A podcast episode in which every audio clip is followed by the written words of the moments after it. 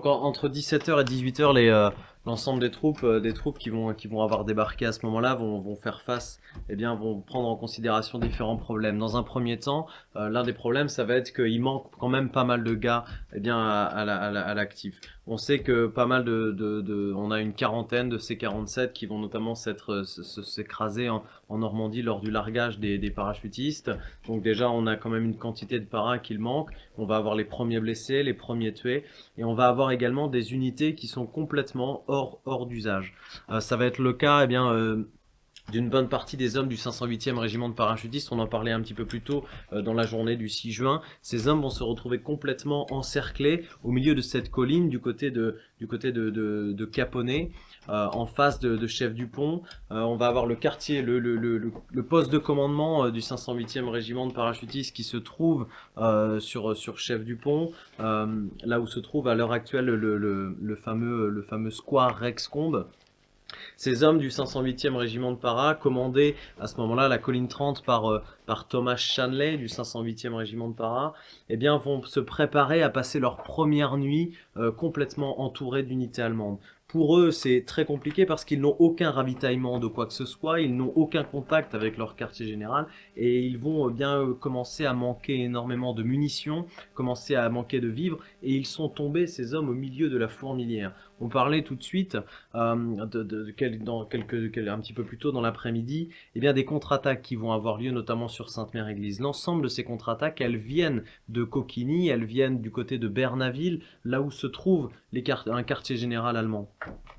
Et ces hommes du 508e régiment de para viennent de tomber en plein milieu de cette fourmilière et vont se retrouver complètement encerclés. Ils vont devoir tenir du 6 jusqu'au 9 juin lorsque euh, les, les, les, les 325e glider et, euh, la 90e eh bien, atteindra cette zone de la colline 30 et la libération du, du hameau de Caponnet.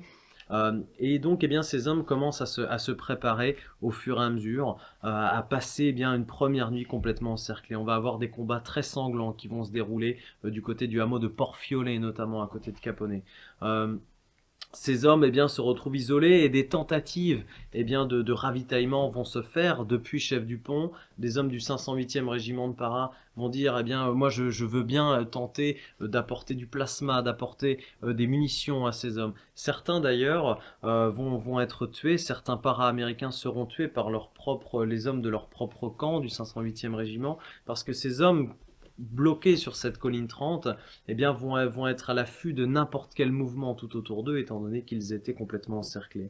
Eh bien, pas certains paras, comme on peut le voir dans, dans, dans des écrits, et notamment euh, euh, le, le colline 30 de, de, de Lucien Allais, qui a écrit et qui habite encore aujourd'hui sur, sur ces lieux, eh bien, raconte hein, que, que là, certains parachutistes ont été tués directement par, par leurs propres hommes. Donc, on a certains endroits, certaines positions qui sont complètement euh, complètement sécurisé. Ça va être le cas de Sainte-Marie-du-Mont. Je reviendrai, je reviendrai dessus dans quelques, quelques instants. Mais on a d'autres secteurs qui sont complètement isolés et pour lesquels, eh bien, on ne sait pas encore comment ça va se dérouler et, pas mal de parachutistes risqueraient d'être, faits prisonniers. Si on va du côté de la 101e Airborne, eh bien, euh, en fin d'après-midi du 6 juin, euh, on est, on est plutôt, la 101e est plutôt bien positionnée parce qu'elle a pris le village de Sainte-Marie-du-Mont. Sainte-Marie-du-Mont est sécurisée, va être sécurisée dans l'heure de midi. Euh, il va y avoir pareil, hein, différentes escarmouches qui vont avoir lieu tout autour de, Sainte-Marie-du-Mont, mais le bourg, lui, est sécurisé. C'est d'ailleurs dans ce bourg que les paras, du 506e régiment de paras euh, vont, passer leur première nuit. On en reparlera un petit peu plus tard dans la soirée du 6. Mais eh bien voilà, le, bourg de Sainte-Marie est sécurisé. Les différentes batteries d'artillerie euh, qui étaient tout autour de Sainte-Marie-du-Mont, la batterie du Holdy, la batterie de Brécourt, ont été, euh, ont été, euh, le feu a été coupé sur ces batteries. Et maintenant, les paras, eh bien, attendre les ordres pour pouvoir avancer en direction de 40 ans, notamment, qui sera le prochain objectif pour la 101e Airborne. Euh, les hommes se sont toujours cantonnés du côté de Yéville. On a le, le 502e régiment de parachutistes largué, on le disait, hein, par erreur sur Saint-Germain de Varville, va commencer à descendre, prendre la direction de, Turqueville, Boudeville, pour rejoindre ces unités de- du 506e régiment de para. On a toujours le 501e régiment de parachutistes et le lieutenant-colonel Johnson du côté de la barquette qui restera jusqu'au 7 juin. Et on va avoir eh bien, ce rassemblement d'unités de la 101e qui va se faire sur, euh, bien sûr, Sainte-Marie-du-Mont ou tout autour, car leur prochain objectif eh bien ça, euh, Taylor le- la, la prendra à partir du 6 au soir. Leur, prochain objectif sera la libération de, de 40 ans, qui constitue la première ville euh, du département de la Manche libérée par les troupes américaines.